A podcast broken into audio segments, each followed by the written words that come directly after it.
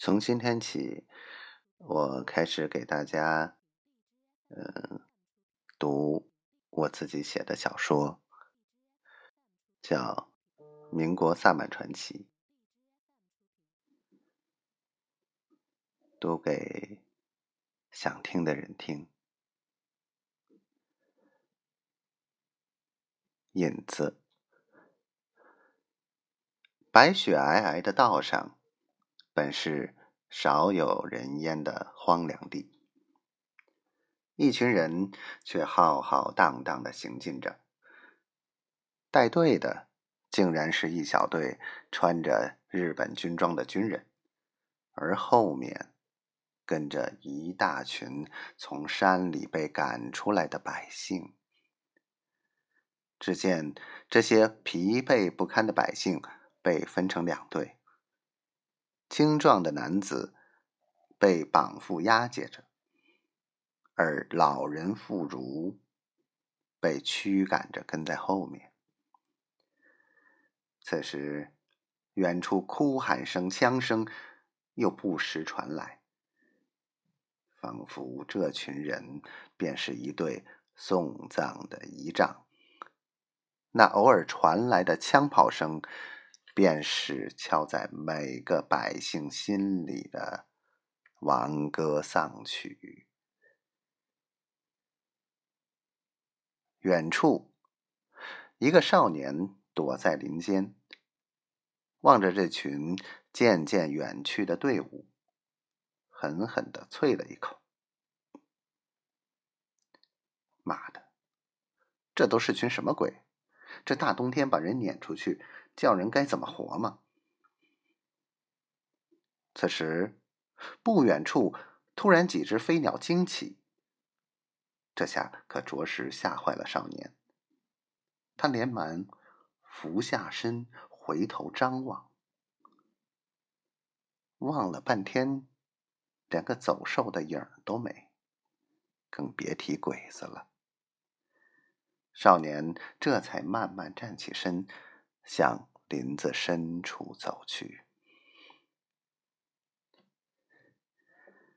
狼藉一片的场景实在令人沮丧。仅有的锅碗瓢盆被丢了一地，茅屋被烧得坍塌了一半，长院里洒满了各种。晒干了的药材。少年低下头，拾起了一串黑色的法铃。岁月已经将上面的花纹磨砺的油亮。那是师傅在失踪前当做宝贝传给他的。想起师傅的失踪，少年也是莫名的恼火。哪里会有这么不靠谱的师傅啊？像父亲一样的抚养着他，教会他如何做一名合格的守护圣山的萨满。然而，突然某一天的黄昏，这家伙没头没脑的说：“师傅要远行。”又啰里吧嗦的嘱咐了少年很多。第二天一早。便人间蒸发了。此时，一只鸟轻轻的落在了少年的肩上，叽叽喳喳的叫着。你是说那帮鬼子又进山了？少年似乎在与那鸟儿对话。突然，远处轰隆隆一声爆炸，震得地动山摇。少年无奈的摇了摇头，急忙从断壁残垣中小心翼翼的翻出一个布包。少年扶了扶布包上的封印结，自言自语道：“师傅常说千年寻道，妖孽出，什么嘛，真是乌鸦嘴。”说话间，他便带上几件师傅留下的东西，匆匆向山下走去了。就在他刚离开的几分钟后，一声枪响，子弹划破寂静，径直射在废墟旁的古树上。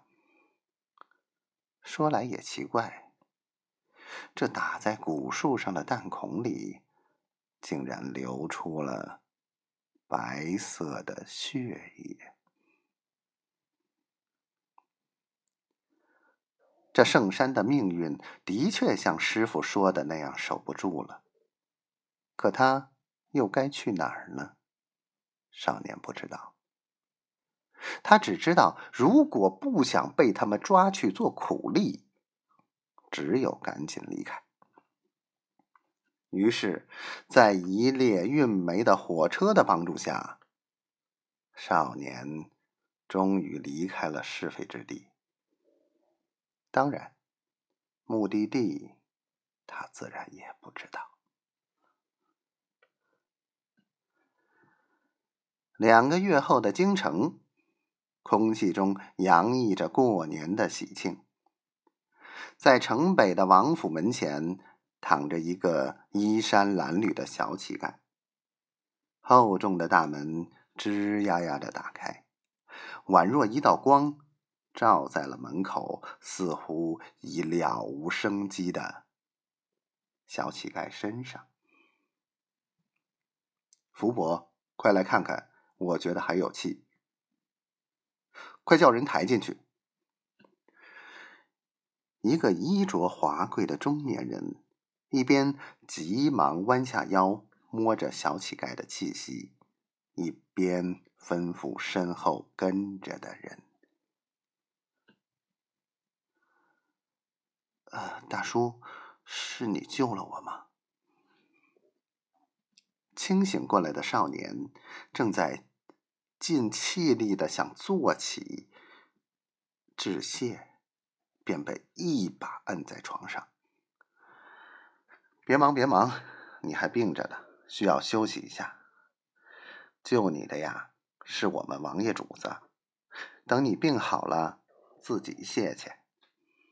说罢，中年人便拿了碗热粥，一口一口给少年喂下。咦，福伯，他醒了吗？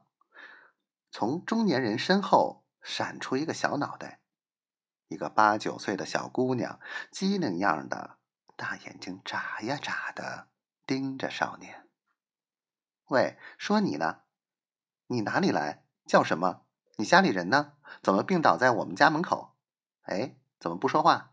福伯，他是个哑巴吧？少年被这一连串的问话给闹懵了，也真是不知从何说起，只是长长叹了口气。唉，转眼间便过了正月。少年身体养好了不说，竟也变得有些白胖。那一日，北京城里也似乎不太平。老王爷早早的从宫里回了府，福伯递上一个锦囊，里面有串铃铛和一封信。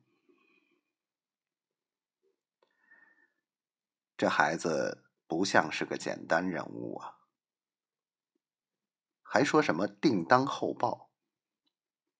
说着，王爷把锦囊交给了福伯，便望着门口街市上来来往往的马车出神。哎，这孩子说：“日后有难，必来相助。”什么立宪，搞什么新军？这世道，谁又能无灾无难呢？